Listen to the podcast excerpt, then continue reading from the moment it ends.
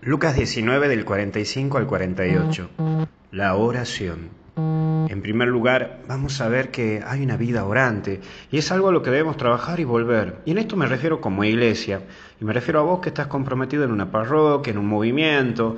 No me refiero tanto a aquel que, escucha el audio en, el, en un camino cotidiano de su vida sino que me refiero a los que están metidos, enganchados con las cosas parroquiales o de la iglesia. Mirá, hemos descuidado mucho la vida orante y nos hemos metido demasiado en acciones sociales.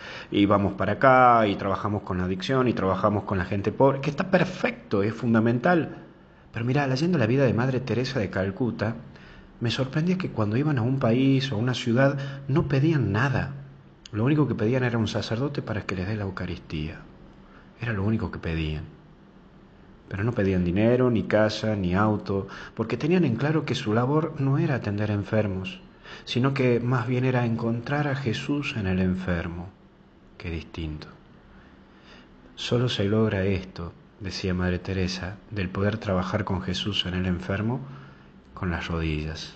Sí, porque por más acciones sociales que hagas, pero sin oración y sin buscar tu tiempo íntimo con Dios, queda esto como una ONG, y nuestra labor social surge después de un encuentro con Jesús, que ya deja de ser una acción o una labor social, sino que es una labor evangelizadora.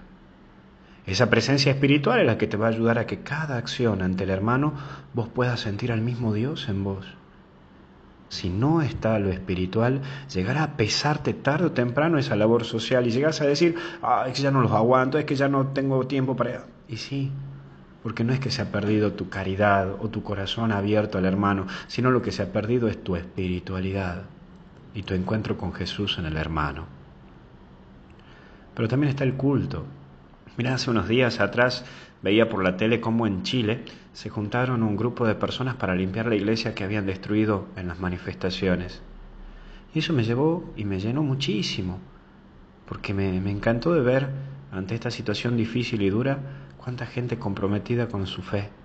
Pero también me pregunto, ¿qué hacemos por nuestro culto? Vos, yo, que estás aquí en Argentina o en otro país donde no hay persecución al catolicismo, ¿qué hacemos? Y capaz que pueda sonar un poco a mangueo o a pedigüeño o lo que quieras, lo que te voy a decir ahora, pero es ver qué aporte estás haciendo por tu iglesia. Y no me refiero ahora a lo económico, sino a tu tiempo, a buscar ese momento en el que puedas dar tu aporte, capaz ofreciéndote una vez a la semana para ir un ratito antes, aunque sea para prender las velas, no sé, o para limpiar un poco lo que sería el banco de, de donde se sienta la gente, no sé, pero qué interesante que seas partícipe del culto divino como laico. Si bien los latinos, es decir, América Latina, estamos medio mal acostumbrados porque antes el culto estaba en cierta manera mantenido por el Estado. Hasta hay algunos que creen que a los curas es el Estado quien les paga. No, olvídate. Ya no. En su momento capaz que fue, pero no, ¿eh? Olvídate. Pero eso ha dejado otra herida, de que muchos católicos nos llegamos a desentender de muchos asuntos a lo que refiere la Iglesia. Con solo decirte que muchos hasta hacemos de curas me refiero, malabarismo para pagar la luz, para pagar el agua de la parroquia. Sí, sí, digamos, la parroquia hay que pagar luz, hay que pagar el agua, en fin. A lo que voy, dejo de lado esto, esto no, no, no, no quiero que lo tomes aquí, pero a lo que voy es a estar disponible, ¿sí? A estas cosas de estar atento al culto de Dios, a la misa, a la Eucaristía, aunque sea el disponerte a prender las velitas o leer una lectura cuando vayas, o simplemente mostrarte disponible Mira, un lindo aporte a tu culto también sabes que puede ser rezar por tu cura párroco. Sí, el cura que está ahí cerca de tu casa celebrando misa.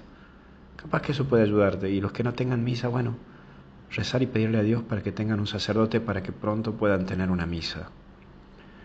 Porque aprovecho para decirte que hay algunos que escuchan este audio y que les agradezco por tenerme presente, pero me, mostraron, me mandaron fotos y todo, de que se juntan y como no tienen misa porque no hay sacerdotes en el pueblo donde están, escuchan el audio y rezan. Bueno, bendito sea Dios y gracias por tenerme presente. Bueno, si vos no tenés cura párroco, rezar para que tengan prontamente un sacerdote para que les pueda celebrar la Eucaristía. Por eso hay que ser auténtico, y Jesús es auténtico y marca límites, se enoja al ver la situación del templo, y hay cosas y cosas. Hoy por querer quedar bien con todos, vendemos nuestros criterios. Hoy Dios te invita a que cuides tus valores, tus principios. Y si alguien quiere comerciar con tu vida, que es lo más sagrado, lo dejes. Aprende a marcar con látigo. aprende a marcar ese límite de aquellos que no es negociable. Pero aprende a ponerte en pie y marca que todo tiene un límite. Y nadie puede andar negociando y manoseando tu vida. Vale muchísimo, más que el templo, porque sos hijo de Dios. Hoy me extendí muchísimo, te pido mil disculpas. Hasta el cielo no paramos. Y que Dios te bendiga en el nombre del Padre, Hijo y Espíritu Santo. Ya me, ya me pasé, ya me lo sé. Perdón, perdón.